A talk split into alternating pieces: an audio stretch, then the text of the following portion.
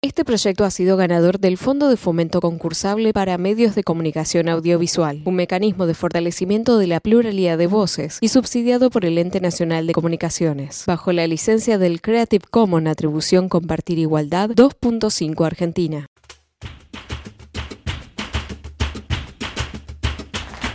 Buen día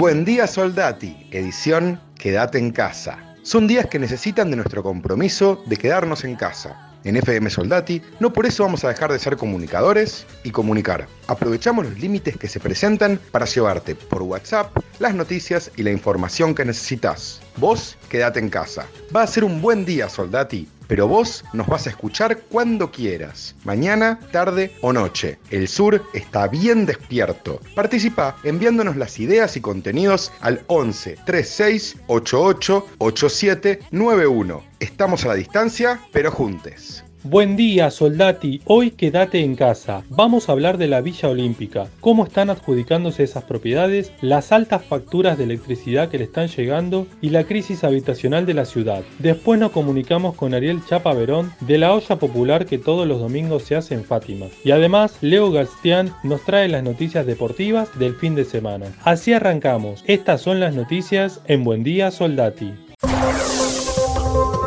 El presidente Alberto Fernández afirmó que es canallesco sembrar dudas sobre la muerte del empresario y exsecretario presidencial Fabián Gutiérrez y entendió que solamente insinuar una vinculación con el gobierno es una actitud tan miserable que es muy difícil de entender. Todos queremos saber qué pasó con Fabián Gutiérrez, quién lo mató, cuáles son los móviles, pero insinuar que eso ocurrió por motivos de la causa que se conoce como la causa de los cuadernos y que el gobierno puede estar involucrado es realmente una actitud tan miserable que es muy difícil de entender, expresó el presidente.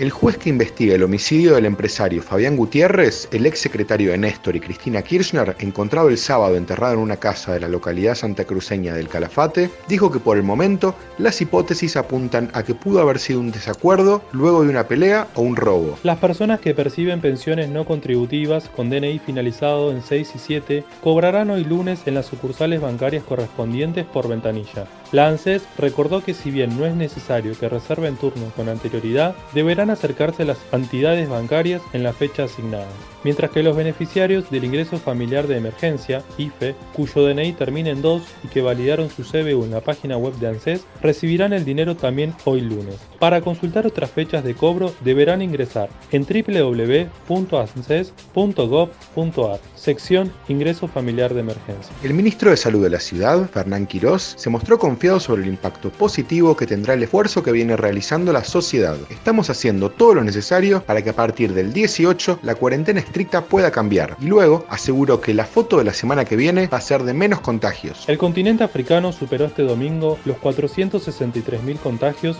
y 11.800 muertos por coronavirus y mientras su epicentro sigue estando en el sur, principalmente en Sudáfrica, país que registró un número récord de nuevos casos, otros focos importantes están surgiendo, como Marruecos. Identificaron un centro clandestino de detención en la calle Bacacay, en el barrio de Floresta. Se trata de una instalación que comparte manzana con Automotores Al igual que este, el nuevo espacio sirvió de base de secuestros, torturas y exterminio durante la última dictadura cívico-militar y estuvo a cargo de la ex Secretaría de Inteligencia del Estado. Habría funcionado al menos en 1976. Los borrachos no pueden mantener la distancia social, advirtió un oficial de policía del Reino Unido después de que en el país diera un paso hacia la reactivación económica y permitiera a partir del sábado la reapertura de bares, restaurantes, hoteles y otros negocios tras más de tres meses cerrados como medida para mitigar la propagación del coronavirus. La empresa AISA aseguró que el mal olor y sabor que el agua registra en algunos barrios porteños no afectan su potabilidad y se debe a variaciones en el río de la Plata. Así lo informó a través de un comunicado de prensa luego que en los últimos días usuarios del servicio se quejaron a través de las redes sociales y de llamados a la concesionaria por el extraño olor y el intenso sabor que registraba el agua corriente.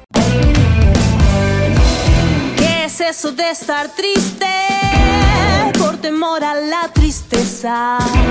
Eso está quedando atrás. Ya pasé mucho tiempo y la vida se endereza.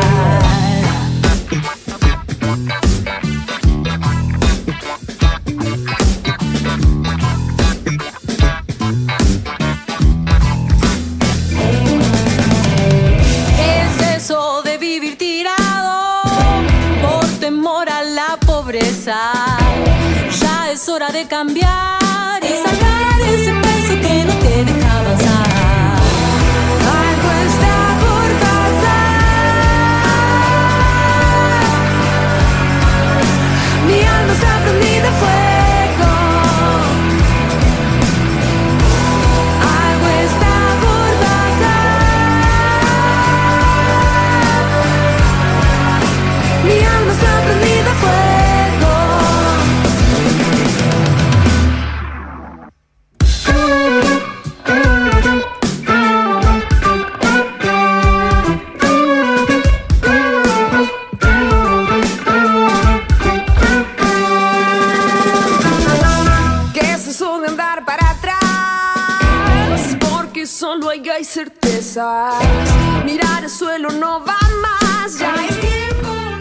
La Villa Olímpica, que alojó a 3.800 jóvenes deportistas el año pasado, construida especialmente para los Juegos Olímpicos de la Juventud, continúa siendo eje de problemas para Soldati, nuestro barrio. El proyecto que generó polémica por sus licitaciones y el alto costo final en relación con el presupuestado por el gobierno de la ciudad, también implicó perjuicios en quienes fueron luego adjudicatorios de las viviendas. Vecinas y vecinos debieron organizarse para que las cuotas de sus créditos UBA no se disparen a más del 50% del valor inicial. Hoy vuelven a denunciar condiciones difíciles de sostener. El Instituto de la Vivienda de la ciudad le transfirió altas deudas con el IBC y sus cuotas eléctricas se multiplicaron exponencialmente y no reciben respuesta de las autoridades. Mi nombre es Cecilia, soy vecina del barrio olímpico, me mudé al barrio en octubre del 2019. Es un barrio electrodependiente, es el único servicio que tenemos, la luz, y está a cargo de DESUR. Eh, en mayo de este año recibí por primera vez la factura, encontrándome con una deuda de, más de 13 mil pesos. Eh, hice reclamo a DESUR para ver eh, cómo se había formado esa deuda, eh, los consumos y desde qué periodo, y EDESUR me dijo que reclame al IBC porque el IBC fue el que eh, hizo pasar las deudas con los cambios de titularidad cuando escrituramos.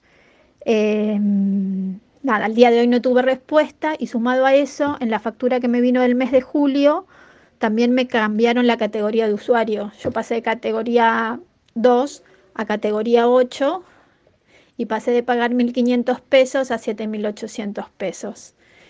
Eh, tenemos vecinos que les han llegado facturas de 13.000 pesos, otros de 25.000 pesos y la verdad es que no tenemos claros qué parámetros está tomando EDESUR para categorizarnos, ya que hace muy pocos meses que vivimos en el barrio, no existe medición del año anterior y, y las deudas se van acumulando. Nos dicen que no paguemos, que reclamemos, pero a la fecha nadie nos da respuesta.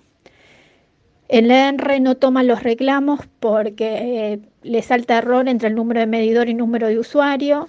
Entonces estamos como barrio a la deriva y le pedimos intervención a la Defensoría del Pueblo, al ENRE, para que entre el IBC y EDESUR resuelvan la problemática teniendo en cuenta las condiciones del barrio y que además de ser un barrio electroindependiente, somos vecinos que tenemos un crédito hipotecario en UVA y que somos, somos todos trabajadores que nos cuesta mucho día a día llegar a fin de mes y que no somos derrochones de energía, sino que, que tratamos de vivir con, con lo que tenemos y cuidando el servicio.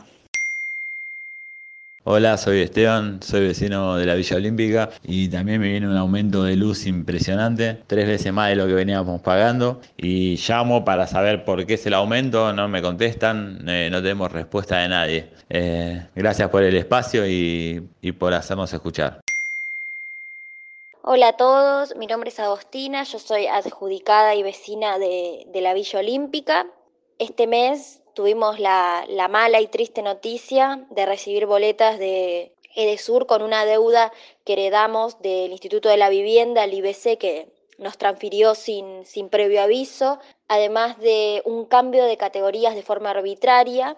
Y obviamente esto impacta porque somos electrodependientes. El cambio de categoría de, por ejemplo, 2 a 9 hace que la boleta se incremente muchísimo más, de 7 a 9 veces más. Tenemos vecinos que recibieron boletas de 7 mil, 8 mil, 10 mil, 12 mil, hasta 25 mil pesos. La verdad, no hay mucha respuesta de parte del Instituto de la Vivienda ni tampoco de DESUR, ya que entre ellos se van traspasando la pelota de quién tiene la culpa. La Defensoría accedió a escuchar nuestro reclamo y pedido de solución y es lo que tuvimos y es lo que es la Defensoría decidió y aceptó nuestra propuesta de escucharnos. Hicimos una reunión por Zoom en las cuales le planteamos la situación y ellos nos dijeron que iban a tratar de solucionarlo con las partes implicadas. Como vecinos e hipotecados suba, nos cuesta mucho poder pagar esas boletas, somos un barrio electrodependiente, entendemos que es el único servicio, además del agua y demás impuestos que pagamos, pero estas cifras tan tan altas se nos hacen imposible a todos. Monotributistas, responsables inscriptos que se quedaron sin trabajo, sin ingreso y gente también en relación de dependencia, suspendida o con menos horas. La situación es bastante crítica, así que necesitamos llegar al ENRE para poder realizar nuestra queja y asentar lo que sucede. Pero para el ENRE no somos todavía clientes, ya que es un barrio muy muy nuevo. Así que les agradezco por el espacio y bueno, espero tenerlos informados de mejores noticias. Además, en el medio de la pandemia, el gobierno de la ciudad subastará apresuradamente los 40 locales comerciales a un precio de base mayor al millón y medio de dólares, que podrá adquirir un solo comprador, impidiendo que comerciantes de la comuna puedan instalarse en el nuevo barrio. Naila Loitegui, comunera de Villa Soldati, Lugano y Riachuelo, explicó la nueva maniobra del gobierno de la ciudad.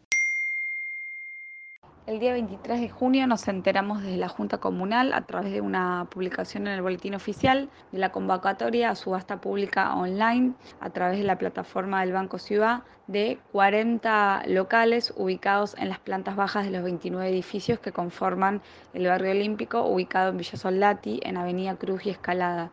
Desde la Junta Comunal obviamente nos sorprendió esta convocatoria porque no habíamos sido informados.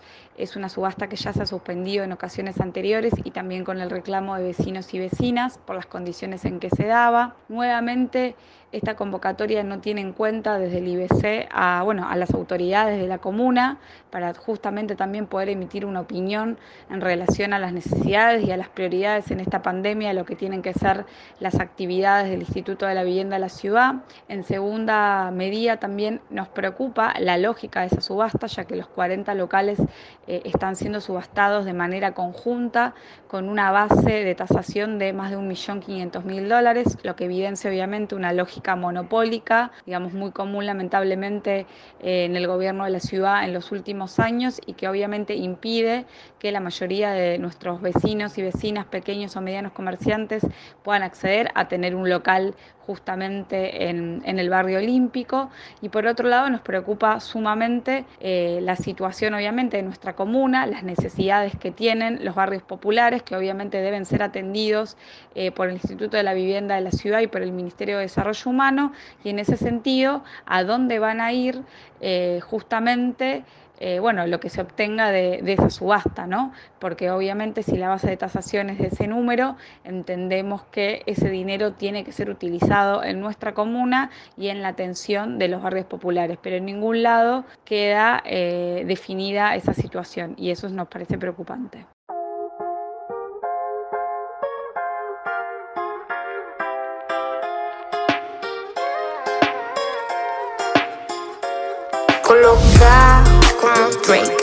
Fumo solo para quitarle estrés. A ese baby ya le hice tres tres. Todos quieren montarse en la arena. Coloca como Drake. Fumo solo para quitarle estrés. Ese baby ya le hice tres tres. Todos quieren montarse en la arena. Mambo con der spray a la cuenta de file. Apagamos los focos like business life. Vivimos holiday, nada que lamentar. Te miro coloca a mi vida restart. Todos quieren estar. La miro mientras juega el hip Me da hambre y mi Antes no teníamos pa' cenar. Ahora estoy arriba de donde estás. Pantalla LED, mini por todas partes. Ninguno va a caer en la peli que te inventaste. Back in the day, intenté una pena que te venda si se trata de pegar. Colocado en una esquina virado, estamos muy agonizado con el tema atrasado.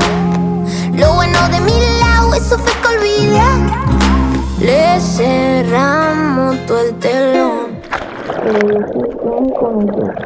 Colocado como Drake. Fumo solo para quitarle estrés. A ese baby ya le hice tres tres. Todos quieren montarse en la arena.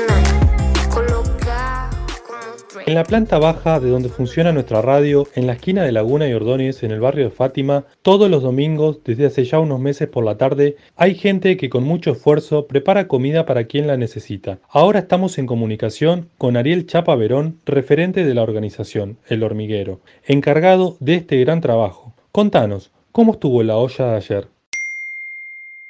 Hola, ¿cómo están? Bueno, la olla de ayer a la tarde estuvo bien. Pudimos finalmente repartir eh, 100 porciones de, comida a los vecinos y vecinas que se vienen acercando todos los domingos eh, a recibir el, el plato y poder comerlo en su casa. Eh, fuimos eh, cinco compañeros y una compañera, los que tuvimos desde las 2 de la tarde empezando a cortar, a cocinar, para poder y entregar, para poder entregarla a las cinco y media. Eh, bueno, teniendo muchos cuidados sanitarios porque la situación, la situación sanitaria en el barrio estábamos en pleno proceso de, de aumento de casos, así que es muy importante poder eh, cuidarnos mucho para que no, para que no peligre la, la olla y que, y que todos los domingos podamos seguir estando. ¿Cómo se sostiene una olla popular en tiempos de pandemia? La olla popular de Soldati, como las ollas populares que tenemos en varios barrios de la ciudad de Buenos Aires, se pueden sostener gracias a, eh, primero, la militancia de todos los compañeros y todas las compañeras que le ponen un montón de cabeza, eh, ya, ya sea haciendo las compras, ya sea trasladando toda esa mercadería, repartiéndola, dividiéndola, organizándola, eh, que es un proceso largo y muy trabajoso, pero, eh, pero entendiendo y muy convencidos y convencidas de que es la tarea que, que, no, que tenemos que hacer en este momento por la situación alimentaria que está viviendo el país y el mundo en general. Eh, y bueno, hay muchas donaciones que se hacen desde particulares que, que colaboran de esa manera y bueno, nosotros nos encargamos todo de recibirlas, de repartirlas y finalmente están los cocineros y las cocineras que terminan de darle eh, el gusto a la, a, la, a la, comida y la podemos terminar entregando y, y, la gente se va con su plato de comida para su casa. En este domingo, además de comida, también pudimos darle unas viandas de merienda para, para que se repartan la merienda en, entre la semana y, y, por suerte también tuvimos y pudimos dar leche líquida que para los nenes y nenas en este momento es, es muy importante. ¿Cómo se decidió, cuándo empezó la cuarentena, ya hace varios meses, que era una necesidad del barrio tener una olla popular en Fátima? La olla de Soldati y la de los demás barrios donde las estamos sosteniendo las definimos y decidimos como organización al ver que la emergencia alimentaria que veníamos viendo hace varios meses que había provocado el macrismo se iba a intensificar con la cuarentena. Así que además de aportar nuestra militancia en la emergencia sanitaria, también tenemos la convicción de hacerle frente a la crisis alimentaria que hay en nuestros barrios en estos momentos.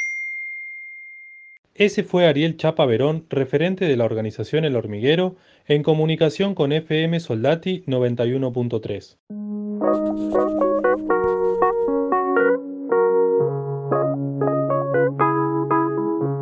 Tengo que aprender a confiar menos en mi percepción. Que siento tantas cosas que me confundo un montón. Ya no sé si son reales mis recuerdos o quizás son solo sueños que ya tuve y no me acuerdo. Pero no, no es así. No se hablan esas cosas. Mejor vamos a decir que a nosotros nos importa,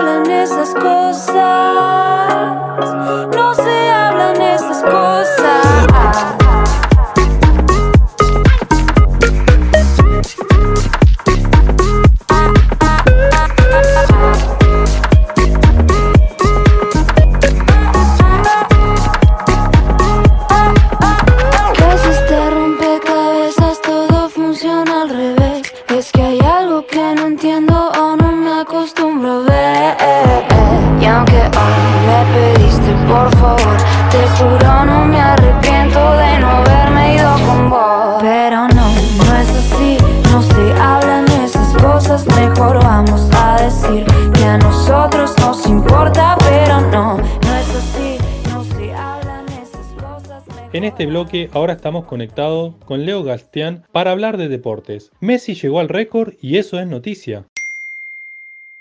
Buen día Soldati, Fede. Empezamos la semana hablando de la Liga Española, ya que Messi llegó por fin al gol 700 y es el segundo jugador activo en lograrlo junto a Cristiano Ronaldo. El detalle, el argentino tiene 148 partidos menos. Pero el Barcelona no está pensando únicamente en eso, sino que también tiene la cabeza en la supuesta ida de Messi por polémicas con el entrenador. También piensa que hay tres partidos seguidos que no ganó y el día de hoy lo pudo romper venciendo ni más ni menos que al Villarreal. El problema, en la verdad enfrente, el Real Madrid no para de cosechar victorias y le saca cuatro puntos de ventaja con tan solo cuatro partidos por disputarse. La única liga aparte de la liga española que sigue vigente es la liga italiana, que tiene como puntero a la Juventus, y su escolta es la Lazio, dejando puntos en el camino como la derrota del día de hoy. Hay una diferencia de 7 puntos entre ellos y 8 partidos por jugarse. El martes a las 16 y 45 se enfrenta la Juventus al Milan en un partido clave. Ahora nos vamos a ir a Alemania, ya que se disputó la final de la Copa, que se la quedó el Bayern Múnich por 4-2 al Leverkusen, equipo donde juega Alario y Palacios, ambos argentinos ex River que no sumaron minutos. Otros deportes, Leo, ¿cómo lo van llevando? Bueno, Fede, para continuar, hay nueve casos nuevos de jugadores en la NBA con coronavirus y suman ya 25 en total, según informó la liga. Esto lo realizan para que cuando se reanude la temporada en Orlando el 30 de julio, sepan qué jugadores no pueden disputar los partidos y se tengan que aislar para que un médico los habilite a jugar. En otras noticias, hay mucha preocupación por el abierto de Estados Unidos, el torneo de tenis que está previsto para que se juegue el 31 de agosto. Le Conté, ex número 5 del mundo, dijo que el torneo debería ser cancelado ya que claramente no están las medidas de seguridad para semejante evento y que la pandemia está lejos de haber terminado, por lo que no cree que muchos jugadores vayan a ir. Danos dos noticias más para cerrar. Fede, vamos a cerrar con dos noticias. La primera es sobre la Fórmula 1, que ya se está corriendo y se puede ver por televisión. La máxima categoría del automovilismo ya comenzó su temporada 2020 con su ganador, que es Bottas, en una carrera que tuvo varios abandonos, sanciones para pilotos y muchos novatos nuevos. En estas carreras increíbles que se están disputando y como repetimos se puede ver por televisión. Por último, en otra noticia, hubo una reunión muy importante en la AFA para el fútbol femenino habrá un nuevo torneo para la reserva de cada club que será sub-20 y van a pasar a jugar bajo las reglas de FIFA. Es decir, que van a disputarse 90 en vez de 70 minutos, van a haber 3 cambios en vez de 2 y para cada club va a tener que respetar los 8 contratos ya acordados. También se hablaron muchas cosas importantes que de cara de acá a 5 años van a verse reflejadas en el fútbol femenino. Y con esta noticia vamos a cerrar la columna de deportes. Ese fue Leo Gastián acercándonos la columna deportiva con las novedades de la semana para FM Soldati 91.3.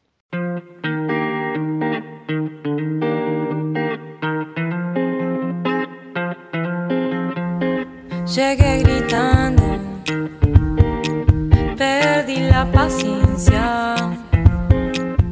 Eso fue Buen Día Soldati, edición Quédate en casa en FM Soldati. Participa enviándonos las ideas y contenidos al 11 36 88 87 91. Estamos a la distancia, pero juntes. Algo sigue molestando. Una nube densa llueve sobre mi cabeza y me pesa. Ando siempre por acá. presa de mi pensamiento, sí. Qué bueno que alguien vino a buscarme acá adentro y salí buscando un poco de paz y silencio. Ahí te vi de lejos, sentí un tranquilo suspenso. Te vi bailando, vos sos el contraste de todo lo malo. Y aunque quería quedarme solita